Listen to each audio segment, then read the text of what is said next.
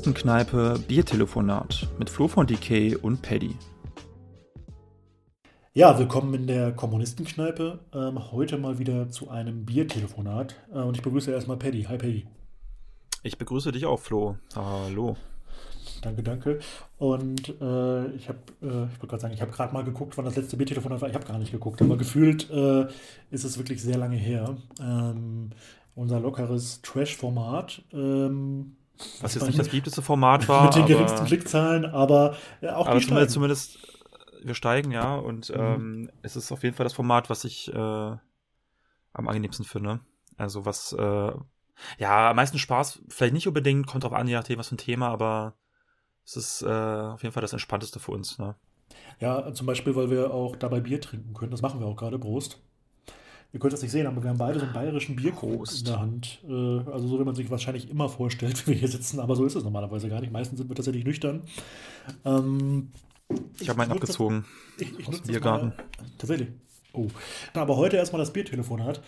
Und wir machen das, weil wir äh, ja leider, leider Verkackt eine Wette, haben. eine Wette verloren. Genau. Und zwar gegen die Jungs von Übertage, äh, unsere anarchistischen Freunde aus, aus Nordrhein-Westfalen.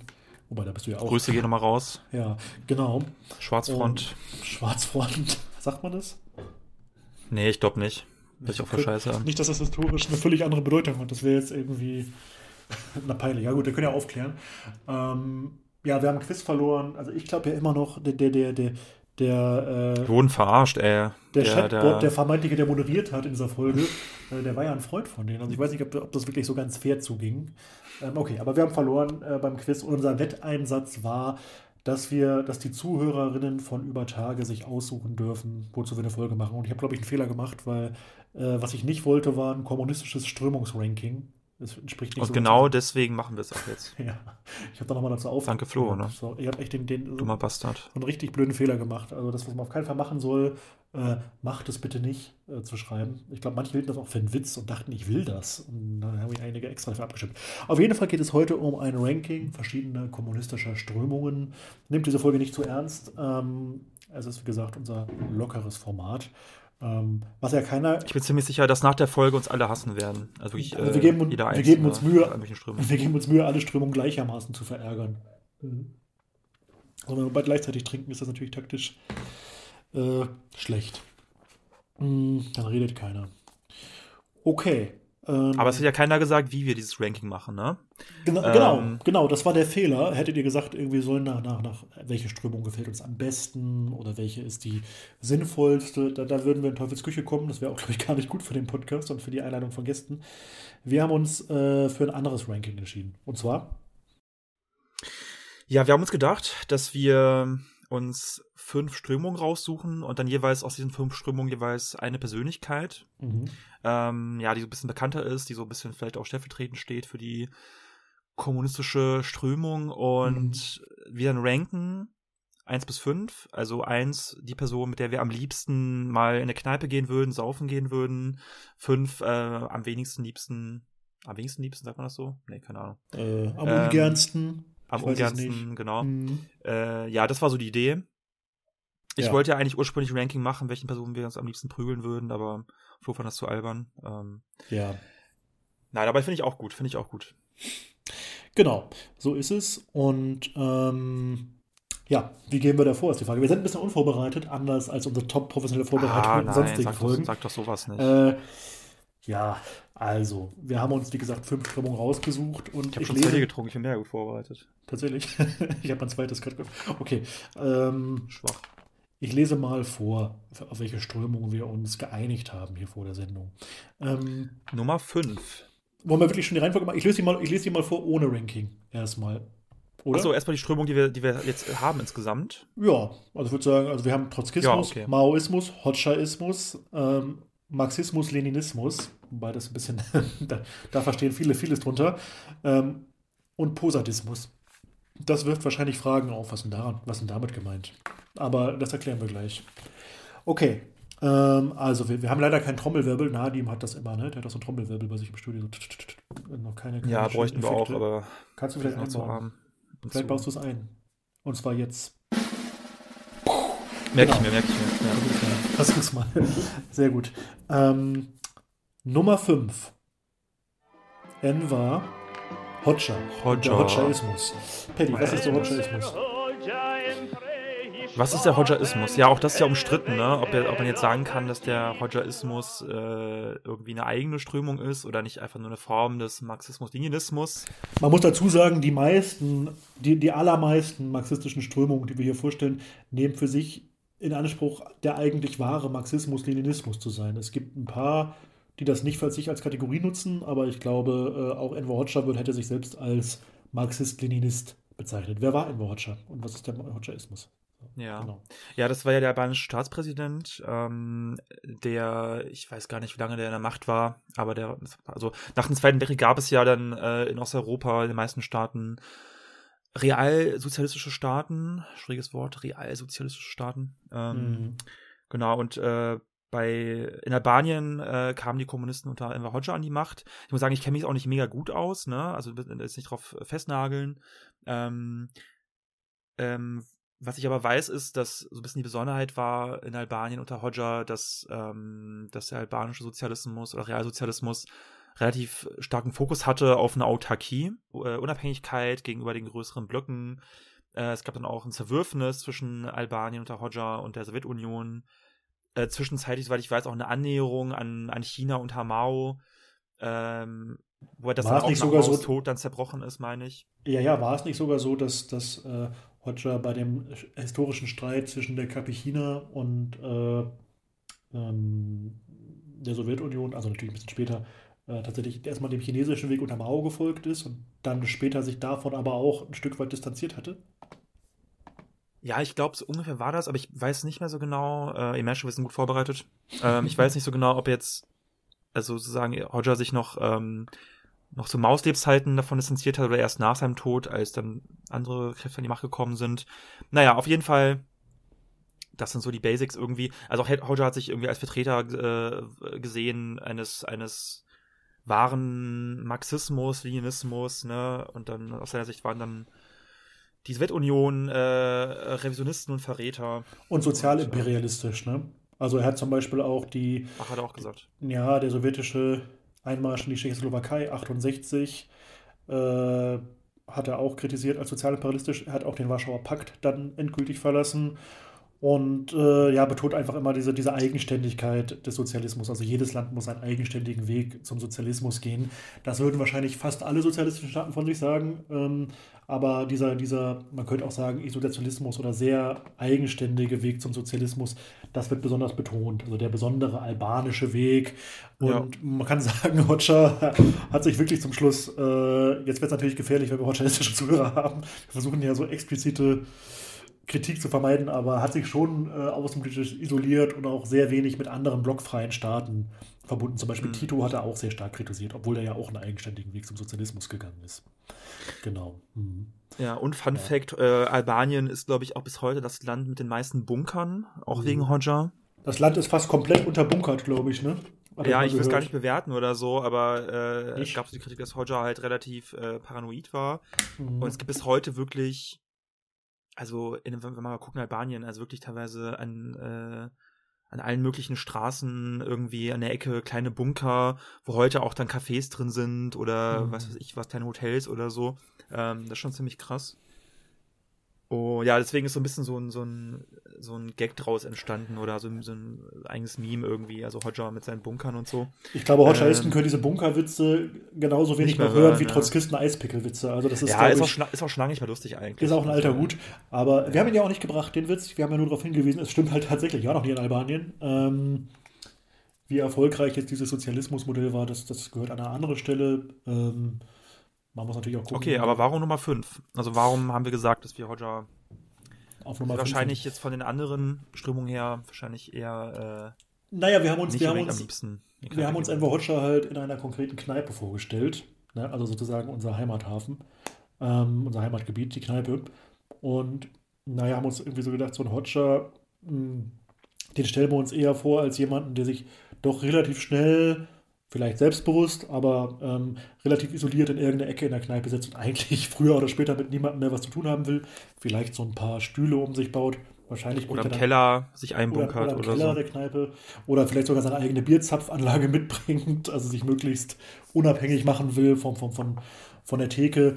Und ja, ob das jetzt so spannend ist, mit so jemandem in die Kneipe zu gehen, das, das wage ich zu bezweifeln. Das ist keine Bewertung der Strömung, das heißt nur, ähm, dass wir glauben, äh, dass das dann doch wahrscheinlich nicht so spannend wäre, mit dem Enver in der Kneipe zu sein, der ähm, sein, ja, seine Eigenständigkeit so stark betont. Nicht so gesellig, könnte man auch sagen. So stellen mhm. wir uns das jedenfalls vor. Also insofern, lieber Enver Roger, äh, und da sagen wir in Verneigung vor deiner politischen Lebensleistung, wir ähm, stellen dich auf Platz 5. So. Ja, wo ich, wo ich, mir auch vorstellen kann, wenn man bei Roger erstmal das Eis gebrochen hat und Vertrauen gewonnen hat, dass er dann vielleicht auch äh, ein spannender Gesprächspartner sein könnte oder Diskussionspartner. Gibt, gibt es nicht Aber auch diesen anderen Enver Hodger, diesen, diesen verletzlichen, sensiblen? Ja. Nein, genau. Der eigentlich äh, nur reden Harte Schale, weicher okay. Kann sein, man weiß es nicht. Okay. ich, ich, bin gespannt, wie diese Folge ankommt. Es könnte auch die, die, die ähm, historische Cringe-Folge sein. Peinlichste Folge ja. der Geschichte. Das, äh, nee, ich glaube, da gibt es schlimmere. Also ich glaube, da, danach glaub, die Hälfte der Follower verlassen. Mhm. Bitte? Danach die Hälfte der Follower alle weg keine, keine Abos mehr auf YouTube und Egal, Spotify. das müssen wir jetzt durchziehen. Für über Tage, ist egal. Ja. Ist Was der Anarchismus mal wieder anrichtet, ne? Es ist mal wieder typisch. Hm. mal wieder typisch. Okay, wen haben wir denn auf Platz 4? Ja, wir haben auf Platz 4 den guten alten Mao. Mao Zedong. Natürlich stellvertretend für den Maoismus. Genau. Maoismus. Ähm, was verstehen wir denn darunter, Paddy? äh, ja, Maoismus. Puh, also. Gar nicht so einfach, ne? Gar nicht mal so einfach, ne? Mhm. Also, wer Mao war, wissen wir ja wahrscheinlich alle. 1949, die Revolution, am Anfang eng ja, an diese genau, Weltunion angelehnt. Aber was macht den Maoismus dann aus? Ja. Ja, ja auch da gibt es ja so verschiedene äh, Meinungen, ob jetzt der Maoismus wirklich eine neuartige Form des Marxismus-Leninismus ist oder, oder einfach nur die Übertragung des MLs auf, ähm, auf chinesische Verhältnisse. Mhm. Ähm, aber ich würde schon sagen, dass es ein paar Besonderheiten gibt. Also es gibt ja so, ich, also, wir müssen, glaube ich, jetzt nicht irgendwie äh, theoretisch da jetzt mega ähm, konkret drauf eingehen, aber ich glaube, eine Besonderheit ist schon vielleicht nochmal, vielleicht zu anderen kommunistischen Strömungen, Strategien, also ein sehr starker Fokus auf die bäuerliche Bevölkerung. Genau, ja. Weil China natürlich auch noch stärker als Russland mhm. ähm, äh, bäuerlich geprägt war. Und dann gibt es so ganz viele Begriffe und Konzepte, die ganz eng verbunden sind mit dem Maoismus. Also zum Beispiel so ein Konzept, was auch relativ bekannt ist, ähm, ist so die Idee vom Volkskrieg. Das meint, also sehr vereinfacht gesagt, äh, eine Militärstrategie, eine Art Guerillastrategie ähm, zur ja, Machtübernahme, zur kommunistischen Machtübernahme, vor allem in bäuerlich halbfeudal geprägten Ländern, die sozusagen auch ab abzielt auf eine Umzingelung der Städte oder Einkreisung der Städte durch, ähm, äh, durch die Eroberung vor allem der ländlichen Gegenden und da die Mobilisierung eben der Bäuerinnen. Man muss wahrscheinlich auch unterscheiden zwischen dem historischen Maoismus, also das, was Mao Zedong in den ähm, 40er Jahren gemacht hat, in späten und was später sogenannte K-Gruppen oder heutige Maoisten vertreten, natürlich in Berufung darauf. Ne? Mhm. Aber was du sagst, ist, glaube ich, schon historisch richtig. Ne? Mhm. Und ähm, ja, genau. Ja, und ähm, da gibt es natürlich auch so, so einige Perioden äh, in der chinesischen Geschichte, äh, die stark mit Maßnahmen äh, verbunden sind. Ne? Kulturrevolution, mhm. der große Sprung nach vorn. Jetzt, egal wie man jetzt dazu steht, politisch, ähm, aber ich glaube, was halt auch einen großen, eine große Rolle spielt beim Maoismus, ist auch mal dieses, selbst die eigene Partei zu hinterfragen oder irgendwie auch diese, diese Mobilisierung auch. Ähm, die äh, Massenmobilisierung. Ne? Massenmobilisierung auch notfalls gegen die eigene Partei, wenn man irgendwie der Meinung ist, dass die eigene Partei degeneriert ist, bürokratisiert ist und so. Ähm, aber ich der glaub, Kampf gegen Bürokratie ist so eine Kategorie, die Mao oft angeführt hat. Manche würden sagen, er hat die Macht politisch innerhalb der Partei angeführt. Andere würden sagen, das war notwendig, eine notwendige Maßnahme zur Wiederherstellung des wahren Marxismus-Leninismus, auf den er sich natürlich auch beruft. Ne? Ja. Eine Guerilla-Betonung in den ersten Jahren, aber jetzt unterbreche ich dich wieder. Genau, genau. Nee, alles gut. Ich bin ja jetzt hier nicht der, der, der Maoismus-Experte, der jetzt einen Vortrag hält. Ähm, die Folge knallt uns um die Ohren, ich sehe das schon. Ja, ja. Ja, aber ich mhm. glaube schon, also dieser starke Fokus auf die, ähm, äh, auf die, auf die Bäuerin so als, als das revolutionäre Subjekt, ähm, ja, was auch dann von anderen Marxisten dann vielleicht auch kritisiert wurde, es gibt noch ein paar weitere über, also Konzepte, die dann auch irgendwie umstritten sind, also auch dieses zeitweise Bündnis mit bürgerlichen Schichten, äh, mhm. auch mit Teilen der, der heimischen Bourgeoisie in, in Form dieser neuen Demokratie. Aber ich glaube, es wird zu weit gehen, das jetzt noch weiter auszuführen. Auf jeden Fall Mao, ähm, ja, ein sehr umstritten, aber auch sehr ähm, prominente Persönlichkeit, wichtiger Kommunist im 20. Jahrhundert. Man muss sagen, in der späten, vielleicht ist das noch erwähnt, in der späteren Periode, du hast es glaube ich schon angedeutet, äh, Mao Zedongs Herrschaft mehr oder weniger oder, oder Funktion, ähm, ist die, der Begriff Kulturrevolution natürlich wichtig, aber das meintest du, glaube ich, auch, ne? Also eine Massenmobilisierung gerade junger kommunistischer Kader, äh, die schon auch eingesetzt wurden gegen das, was Mao als bürokratisierte Strukturen der Partei identifiziert hat, durchaus robust. Und also kann man sagen, und ja, das ist was, was heute wohl am umstrittensten ist innerhalb äh, der, der rückwirkenden Betrachtung Maos Wirkens. Mhm. So würde ich das mal so neutral wie möglich formulieren. Ja, ja. Ähm, auch wenn es nicht heute auch maoistische Strömungen gibt, die dann nochmal irgendwie andere Abzweigungen genommen mhm. haben. Ja, äh, aber, aber, aber, ist was anderes aber, aber als, ja. als der Jugendwiderstand das war oder so zum Beispiel. Das kann man nicht vergleichen. Ja, mhm. ja genau. Und ähm, mhm. ja. ja, aber ich glaube, das, das reicht so als, als Grundlage. Wir müssen jetzt nicht irgendwie. Also, äh, genau, innerhalb dieses Rankings ist ja die Frage, äh, wären wir mit Mao Zedong eigentlich gerne in einer Kneipe gewesen. Und er hat den Platz 4 belegt. Warum hat er den Platz 4 belegt, Paddy? Ja, weil ich glaube, dass äh, man mit Mao auf jeden Fall, also dass das, glaube ich, ein bisschen offener wäre als Hodger. Also dass man schon mit ihm irgendwie äh, einfach ins Gespräch kommen würde. Mhm. Gleichzeitig. Glaub, glaubst du jetzt einfach? ich, ich, weiß es, ich weiß es. Das ist mhm. Fakt, muss man wissen. Ähm, mhm. Ich habe auch gesehen, also auf Fotos, dass er auch viel geraucht hat. Ich kann mir vorstellen, dass man auch mit ihm angenehm bei einer Kippe draußen vor der Kneipe hätte ins Gespräch kommen können. Hier, ähm, Promi-Talk. Hast du, hast du nicht gerade mit Wolfgang M. Schmidt eine geraucht? Ja, das habe ich. Das hab ich ja, ja, ja. Also insofern, du bist der Promi-Raucher. Warum nicht, warum nicht, warum nicht auch mit, mit Mao als alter Promi-Hunter? Hätte ich mir vorstellen können. Also hättest du in den 50ern oder so gelebt, hättest du mit Mao eine geraucht. Ja, bin ich mir sicher. Ja.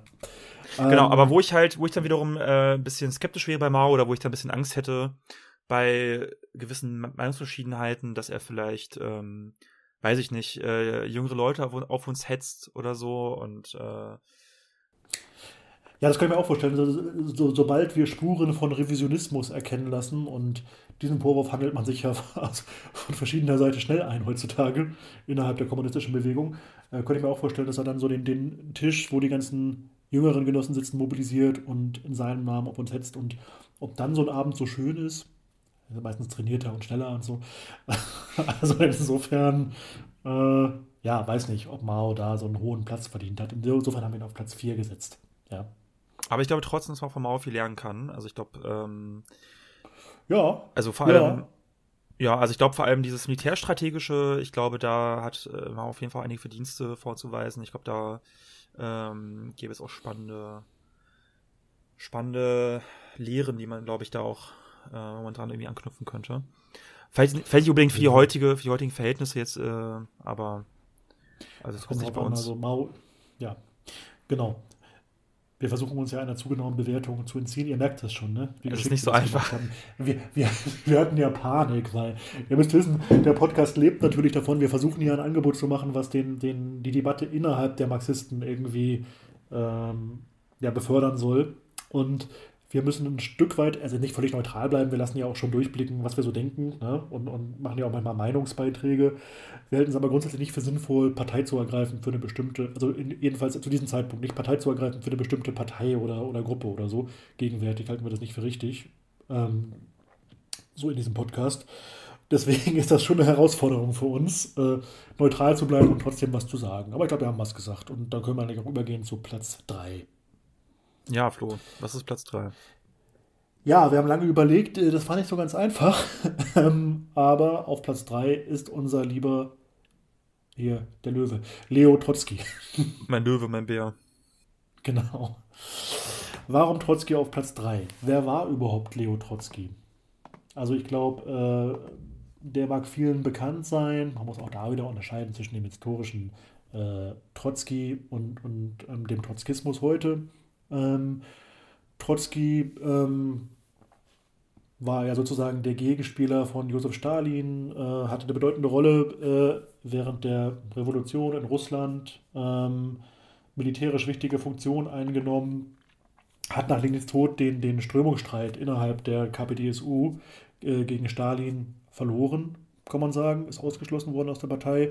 Und der Trotzkismus hat einige spezifische Besonderheiten. Was sind die zum Beispiel? Was fällt dir spontan ein, Paddy?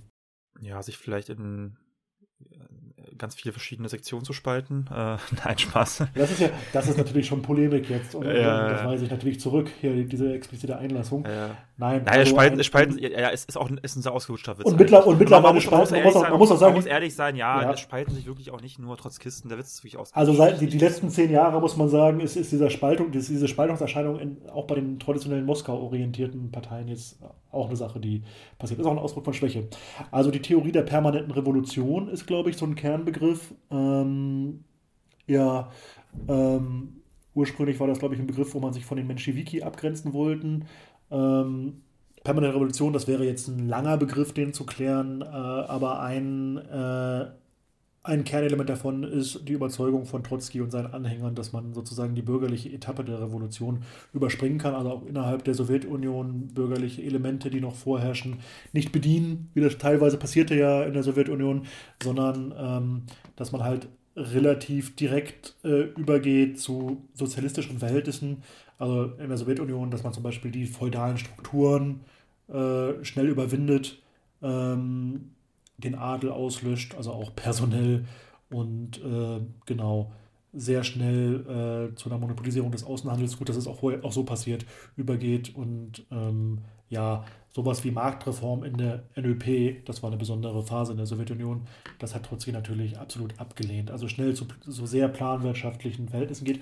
Und äh, Trotzkis Konzepte sind eng verbunden mit dem Gedanken der Weltrevolution, also dass eigentlich ein isolierter Sozialismus, ähm, der irgendwie nur in einem Land besteht, eigentlich nicht überlebensfähig ist, sondern dass es schon, ich weiß nicht, ob dieser Begriff benutzt wird, also um einen Revolutionsexport geht, äh, dass man überall weltweit ähm, die Revolution vorantreiben muss. Äh, nicht nur um die Sowjetunion selber zu befeuern, sondern weil halt ein nationaler Alleingang äh, zwangsläufig scheitern muss. So. Also dass man eigentlich eine, eine sozialistische Ökonomie mit ihrer Zielsetzung nur dann konsequent herausfinden soll, wenn man international agiert und ein anderes Parteiverständnis auch. Also äh, trotzkistische Organisationen haben sich auch dadurch ausgezeichnet, zeichnen sich immer noch aus, dass sie eine gewisse Pluralität in sich zulassen. Ja? Also ein anderes Verständnis von, von äh, Parteiaufbau. Ich glaube, sie vertreten auch den sogenannten demokratischen Zentralismus, also dass man Mehrheitsbeschlüsse dann einheitlich vertritt, egal wie man das selber sieht als einzelnes Mitglied. Ähm, aber man lässt zum Beispiel Fraktionen zu innerhalb einer trotzkistischen Organisation. Wahrscheinlich habe ich den Trotzkismus jetzt falsch erklärt und das wird, wird, wird mir um die Ohren fliegen. Ähm, das war jetzt sehr in Kürze runtergebrochen. Ähm, ja. Man könnte vielleicht noch ja. ergänzen, ich weiß, ich weiß nicht, ob es zu much ist, aber vielleicht noch ein sehr starker Fokus auf auf so Rätedemokratie als, ja. als die Keimzelle eines äh, einer, einer, einer äh, sozialistischen, oh, dieses Wort, einer sozialistischen Demokratie, das wollte ich sagen, genau. Also gibt's ja mal, also das ja, das wird ja von Troskisten, Troskistinnen schon immer sehr stark ähm, hervorgehoben, ne? Also die Bedeutung von, von Räten äh, im Sozialismus, in der politischen Ordnung. Mhm. Also äh, festzuhalten. Gegen, auch, auch, auch, Kampf gegen Bürokratisierung. Kampf gegen Bürokratisierung. Die, die es historisch äh, auch durchaus gab. Und, äh.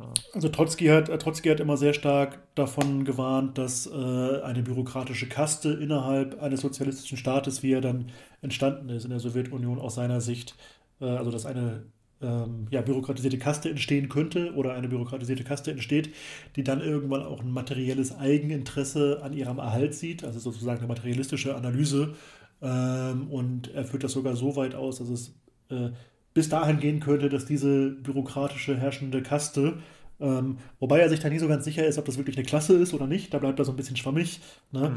Ähm, also eine, eine Klasse im marxistischen Sinne, dass die irgendwann sogar den Sozialismus abschafft. So, also dass man eigentlich nicht mehr im Sinne der Arbeiterdemokratie handelt, sondern auch im materiellen Eigeninteresse. Und äh, die Gesetzgebung im Sozialismus ähm, ja auch sehr stark dadurch de determiniert sind. Also eine neue Macht entsteht. Keine Bourgeoisie, ähm, das sagen, glaube ich, nur so bestimmte Strömungen des, des äh, Trotzkismus, Tony Cliff und so, ne? der spricht vom Staatskapitalismus, aber die meisten Trotzkisten sprechen nicht von einer Bourgeoisie, aber, sondern von einer bürokratischen Kaste, die äh, genau, also eigentlich abgehoben von wahren Arbeiterinteressen für, für, für die Eigeninteressen oder für die Selbsterhaltung äh, den Staat gestaltet und die Ökonomie organisiert. Ja. Sehr grob, genau. sehr verkürzt. Ich bin, bin gespannt auf die wütenden Kommentare von Trotzkisten, dass ich das alles falsch erklärt habe. Aber es ist ja auch eine Spaßfolge und ich lasse mich gern auf eine Folge zum Trotzkismus ein. Also vielleicht machen wir mal eine Reihe, ne? Marxistische Strömungen, ein bisschen ernsthafter, außerhalb eines Biertelefonats mit mhm. Experten. Fällt mir gerade ein. So, halb betrunken. Ähm, aber so entstehen die besten Interviews. Ja, ich glaube schon, ja. dass das. Äh dass das für die Basics ganz, ganz ausreichend war. Mhm. Äh, ja, genau. Oder, oder, Katastrophen, oder Katastrophenfolge. Kann auch sein. Dass wir es nicht machen. Äh, ja, okay. ich glaube auch dann äh, äh, müssen unsere Pflicht erfüllen, weitermachen. Mit Schulden und Ehrenschulden. Warum denn Trotzki auf Platz 3? Also ich habe gedacht, der ist irgendwie so ein bisschen in der Mitte, ne? Äh, also mit, mit dem Enver und mit dem Mao ist es, glaube ich, noch so ein bisschen düsterer, so, so einen Kneipenabend zu verbringen. Der, der Trotzki, äh, ich glaube, der ist ein interessanter Gesprächspartner. Also der kann ja mal viel erzählen. Ich meine, der ist Zeitzeuge, also ganz führend. Äh, mhm. Historisch gesehen sogar noch mehr als Stalin, also was seine reale Bedeutung angeht in der ähm, Revolution selber. Also in in der Hat er nicht gesagt. Reihe. Ja, also historisch stimmt das, glaube ich. Ähm, egal, wie man das später bewertet. Ähm, und äh, ich glaube, Trotzki war ein interessanter Intellektueller, der so, so am Tresen, ähm, ja, mit dem konnte man sich viel überhalten, über Psychoanalyse, damit hat er sich beschäftigt, mit Kultur, mit Geschichte, äh, heller, schnell denkender Kopf. Äh, mhm. Wenn man sich da so ein 2, 3, 4, 5 Bier reinlötet, äh, mit dem Trotzki, der glaube ich auch. Äh, Oder Bubatz. Ich weiß nicht, ob er gekifft hat, aber. genau, wahrscheinlich in Mexiko vielleicht. Ja, Mexiko vielleicht, ja. Hm. Ähm, so, wo er ja auch mit Künstlerinnen gerne abhängt. Ähm, da vielleicht. Nee, dass man mit dem vielleicht einen ganz interessanten Abend haben kann. Warum nicht? Warum nicht? Nicht überragend, aber halt so einen ganz okayen. Deswegen Platz 3. Ja. Ja, also das habe ich auch gesehen. Also ich, ich glaube, ich glaub, dass er auf jeden Fall sehr, sehr schön zu erzählen hätte. Äh, ich meine, bitte was? Ja, ein bisschen weit hergeholt, das Ganze, ne? Vielleicht. Gut. Ja, ich, wir kennen ja, kennen ja alle nicht, also ist alles weit hergeholt, aber äh, ist ja nicht schlimm. Ähm, ja, also, ich, also mich würde wirklich vor allem interessieren, also seine, weil er halt also einfach krasser, spannender Zeitzeuge wäre, ne? Also als jemand, der die Rote Armee mit aufgebaut hat, als militärischer äh, Anführer ähm, der, die, den Bürgerkrieg in Russland zu der Zeit maßgeblich damit äh, erlebt hat und auch zum Sieg beigetragen hat, muss man sagen, ne? über die, die Weißen, die äh, Weiße Konterrevolution. Ähm, ja, es gab aber halt auch, äh, habe ich gelesen, das mag jetzt sehr subjektiv sein, aber ich habe auch gelesen, dass er, war es nicht sogar im, im, im Testament von Lenin, dass er als sehr übermotiviert beschrieben wurde, mit Vorlieben für ja, dieses Testament, Aufgaben. dieses Testament ist ja sehr umstritten. Ne? Ist aber umstritten, also von, ne? von, ob, ob, es wirklich ein Testament war, äh, also wie wir heute, was wir heute unter einem Testament verstehen würden, aber es kann sein, ja. ja. Lenin hat da bestimmte Charakteristika von Genossinnen beschrieben. Äh, ja, also ich habe nur gelesen, dass er, dass er, dass er, dass er auch ein bisschen, äh, also ein bisschen durch Umgang ein bisschen arrogant gewesen sein soll. Ähm, deswegen wäre vielleicht auch ein bisschen, also vielleicht auch permanent nervig, ich weiß es nicht, aber genau. Äh, nee. Permanenter Nerv, permanenter Nerv in der Kneipe. Vor allem ja, weiß ich nicht, ob, ob, ob Trotzki nicht dazu so, so, neigen vielleicht würde. Vielleicht ein Klugscheißer-mäßig, weißt du, was ich meine? Das könnte sein und es könnte halt auch passieren, dass, dass du bist da mit einer Gruppe in der Kneipe und dass da so lauter, lauter Unterfraktionen bildet. Man fragt sich noch, wie will man den Ja, und, und die ganze Zeit, und die ganze Zeit bei jedem, bei jeder Kritik an ihm die ganze Zeit anfängt, direkt zu schreien, dass du scheiß Stalinist bist oder so. Irgendwas in der Richtung. Ja, oder die Gruppe einfach zu spalten und dann nochmal zu spalten und, und, und diese ganze Fraktionierung. Irgendwie, ich sag, ich will eine Runde Schnaps bestellen und er sagt, nee, hier äh, Fraktionsrecht, wir bestellen jetzt keine Runde Schnaps, sondern was weiß ich, machen das, also nee, so, so ist ein Abend. Das kann auch anstrengend werden. Deswegen kein Platz 2, das reicht ja. nicht, aber Platz 3 für, für Trotzki. Äh, ja, schon legitim. Ja. Ja, jetzt kommen wir zu einer ganz exotischen Strömung. Äh, oh ja. Vielleicht auch nicht, nicht einige kommen. von euch kennen. Nicht viele von euch kennen werden. Ja, ähm, und zwar der, der, der sogenannte Posadismus. Der Posadismus, ja. Das ist eigentlich ursprünglich auch ein Trotzkist gewesen, Juan Posadas. Ähm, das war ein lateinamerikanischer Trotzkist, äh, Argentinier, glaube ich, ne? Mhm. Mhm. Genau. Und äh, ja, Posadas war Anführer des Posadismus, das finde ich immer ganz witzig. Ähm, no also shit. Offiz ja. ja. offiziell äh, der Decaismus dann später. Ne? Nein, offiziell ist es eine Strömung innerhalb des Trotzkismus, aber ich glaube, man muss die Trotzkisten ein bisschen verteidigen gegen Posadas. Da lehne ich mich auf dem Fenster, weil ich glaube, viel Shitstorm kommt da nicht auf uns zu. So viele Posadisten dürf, dürfte es nicht mehr geben. Wobei, das war mal eine interessante Frage. Irgendwie in den Kommentaren vielleicht, kennt ihr noch irgendwelche Posadisten, also die wirklich als solche auftreten? Kennst du welche, Paddy? Also ich kenne persönlich keine. Ähm, mhm. Ich kenne ja auch, also ich kenne den, den, den kann mal reden. Ich kenne Posadismus eigentlich auch nur als Meme, muss ich sagen, aber ich habe gelesen vorhin noch auf Wikipedia, dass ich glaube bis 2005 oder so, dass es irgendwie eine ähm, eine kleine posadistische Strömung gab in Deutschland, die auch eine Zeitung mhm. rausgebracht hat, die aber nicht mehr existiert. Also ich kenne ich kenn persönlich, ich kenn persönlich keine. Mhm. Also. Ja, also wie gesagt, kommt aus dem Trotzkismus. Ich glaube, in den 60ern haben sie mit der vierten Internationale gebrochen und hat eine, haben eine eigene Internationale gegründet, also eine internationale Vereinigung äh, von, von äh, Gruppen, die sich eben auf diesen Posada und seine Ideen beziehen, hauptsächlich in Europa und Lateinamerika. Gab auch in der BRD ähm, eine Gruppe, die sich auf Posada bezog.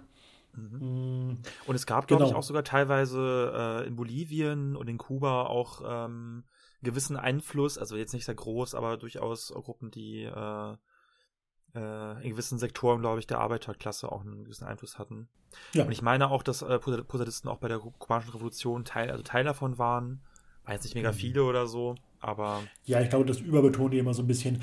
Was jetzt aber wirklich interessant ist, ist, äh, dass von Posada ja doch sehr exotische Ansätze äh, der, der Geschichtsdeutung und aber auch Positionen vertreten wurden.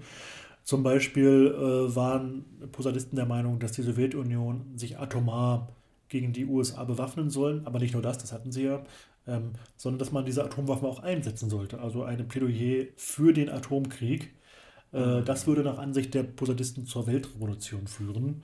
Ähm, ja, wie genau ja, ich genau. das vorgestellt habe, bleibt irgendwie ein bisschen sein Geheimnis, weil ich gehe doch erstmal davon aus, dass der Einsatz von Atomwaffen in der Zeit eher zur Vernichtung der Welt führt. Aber gut, man kann natürlich Atomwaffen auch taktisch einsetzen und dann auf den Trümmern der alten Gesellschaft die sozialistische Weltrepublik gründen. So hat das Ernst Busch, glaube ich, nicht gemeint. Aber Posada vielleicht, äh, also die Posadistinnen unter euch äh, mögen, mögen mir verzeihen und auch das korrigieren. Ähm, sehr, sehr spannend. Aber der richtig spannende Teil von Posada kommt jetzt erst. Was hat er nur noch vertreten, Patty? Ja, es gibt ja äh, wirklich tausend Memes, auch vor allem bei diesem Aspekt. Und zwar ähm, hat er, ich glaube, auch irgendwie einen Text geschrieben mhm. über UFOs und Außerirdische. Ja. Und es ging, meine ich, darum, also auch da äh, nagel mich jetzt nicht fest, ne? ich bin jetzt kein großer Experte, ich habe Text selber auch nicht gelesen, aber halt. Kein Posada-Experte. Ähm, äh, aber du bist Posadas-Experte, ne? Deswegen hast du, glaube ich. Äh, Wenn du ja immer sagst, da habe ich jetzt doch keine abschließende Meinung zu.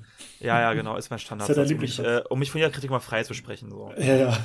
Äh, mhm. Ja, eigentlich kann man es auch nicht mehr hören, ne? Egal. Mhm. Auf jeden Fall, von dem, was ich weiß, ist es so, dass Posadas der Meinung war, dass ähm, falls außerirdische Zivilisationen existieren würden, die auch potenziell auf der Erde, auf der Erde landen könnten, mhm. dass diese logisch gesehen kommunistisch organisiert sein müssten, weil nur eine kommunistische Zivilisation ja in der Lage dazu wäre, ähm, so weit entwickelt zu sein, technisch, um, um überhaupt ja, Reisen durch den Weltraum ähm, ähm, äh, zu realisieren und ähm, überhaupt ja diesen, diesen technischen Fortschritt ähm, schaffen könnte.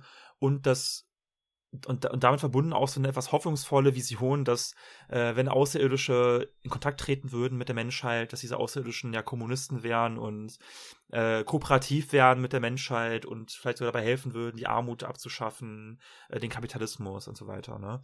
Also ich weiß ja. gar nicht, ob, äh, ob er jetzt der Meinung war, dass wirklich jetzt irgendwie die Ankunft der kommunistischen Außerirdischen jetzt bald äh, äh, also sehr nah war, aber zumindest äh, ja, sehr wild. Aber ich finde ja, also, ich finde es aber jetzt, ich finde es jetzt auch nicht komplett unlogisch, also von der Logik her zumindest. Ja, das hast du eben schon gesagt, das finde ich spannend, dass ja. du das sagst. Ähm, also du hältst es mir wahrscheinlich, dass die Außerirdischen dann auf jeden Fall Kommunisten sind.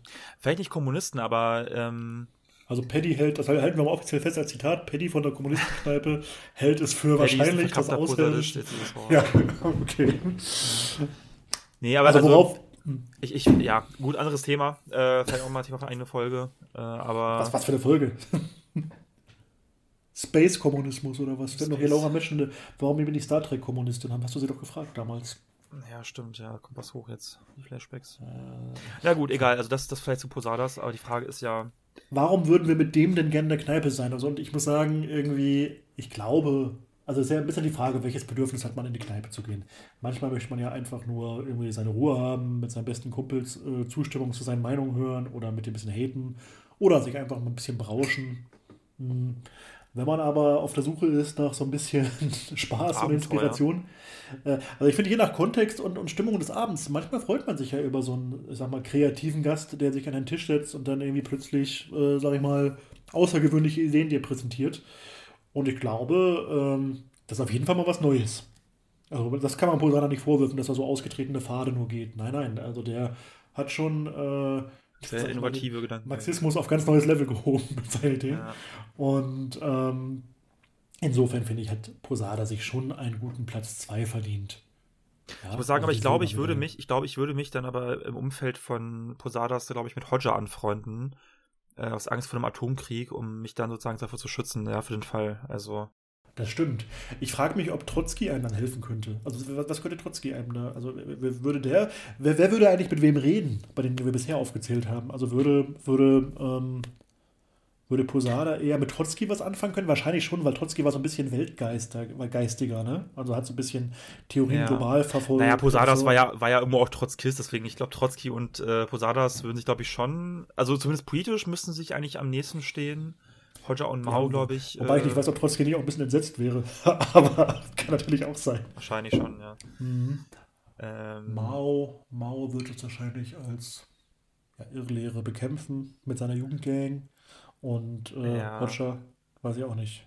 Roger wäre, glaube ich, zu. Damit will ich nichts zu tun haben. Roger wäre, Roger wäre, glaube ich, zu socially awkward, um mit Mao irgendwie einen Satz auszutauschen. Und, äh, aber ich okay. glaube auch, also, aber ich vermute auch mal, dass.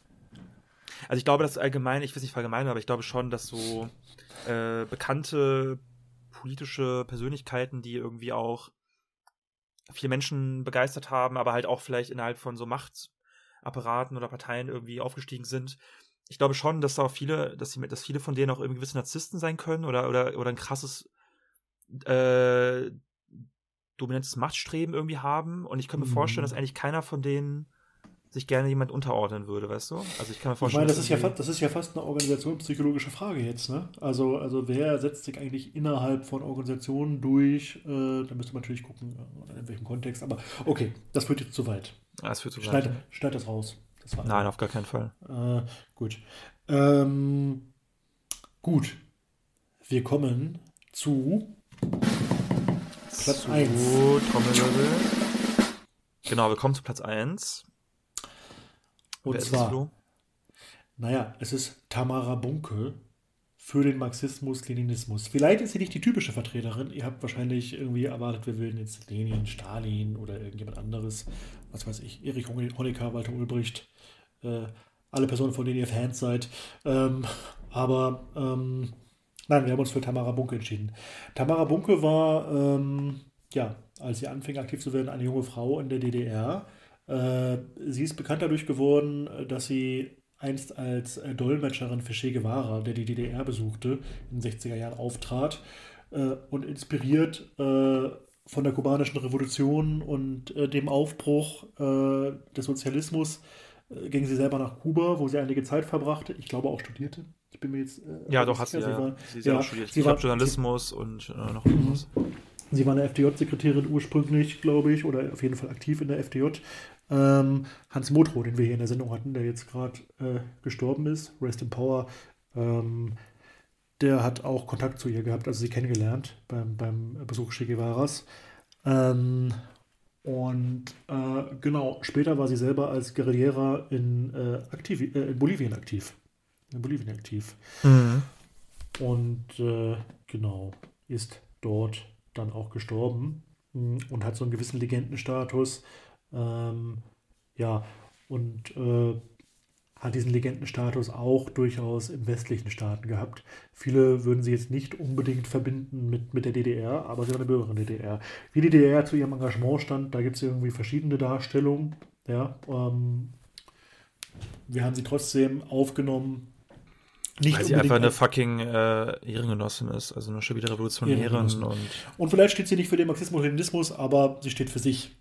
Und äh, ich glaube, hm, dass ein Abend mit Tamara unglaublich spannend wäre.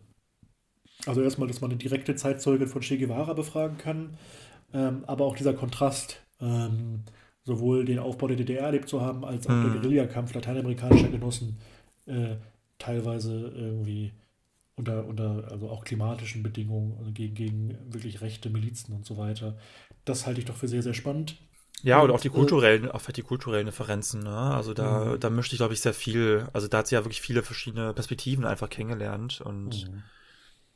äh, also als Zeitzeugin hochspannend, ähm, äh, ja, aber auch einfach die verschiedenen Länder, in denen sie war, mhm. in den verschiedenen äh, kommunistischen linken Zusammenhängen, wo sie, wo sie aktiv war. Also ich glaube, da könnte man mehr als nur einen Abend füllen, glaube ich, mit ihr zu, zu quatschen und zu trinken. Ja, warum wäre es spannend, sie, also wie wäre es mit ihr in der Kneipe? Ich glaube, sie würde, sie würde äh, schon viel erzählen können. Ähm, und ich könnte mir vorstellen, dass die ganzen anderen vielleicht ein bisschen ruhig werden würden, weil äh, das schon, äh, ja, ne, ne, ich meine, sie hat sich im Prinzip ja auch ein Stück weit von der eigenen Bürokratie gelöst. Das ist jetzt nicht so, so der Standardlebenslauf einer DDR-Bürgerin. Ne? Mhm. Ne? Wo, wo ich, womit ich nicht den Standardlebenslauf von DDR-Bürgerinnen jetzt irgendwie diffamieren will, überhaupt nicht. Ähm, aber es ist ja schon besonders entspannt. Ja. Und insofern ist Tamara für uns da einmalig. Vielleicht müssen wir auch mal eine kleine History-Folge widmen.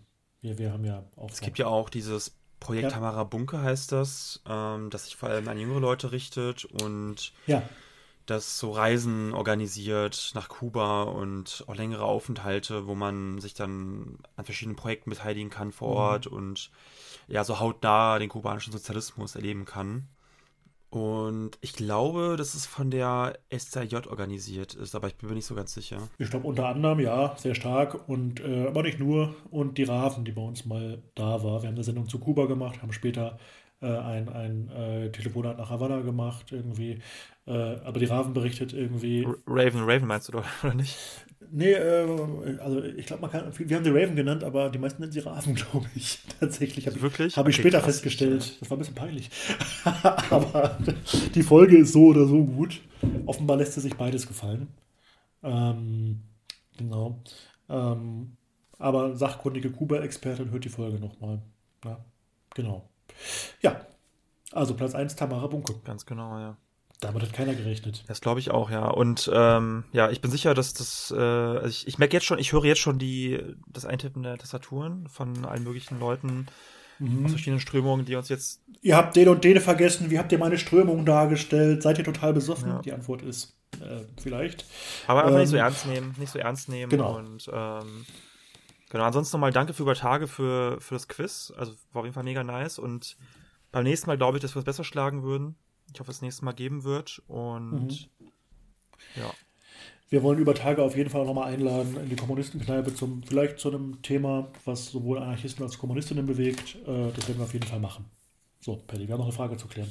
Genau, es gibt noch eine Frage, die wirklich ganz viele Leute beschäftigt, schon seit langer, langer Zeit und die, glaube ich, die die Zuhörerschaft noch mehr spaltet als, keine Ahnung, welche Themen Nahost, China, Russland. Und zwar ist die mhm. Frage, warum zum Teufel, Flo, nennst du dich eigentlich Flo von Decay? Warum?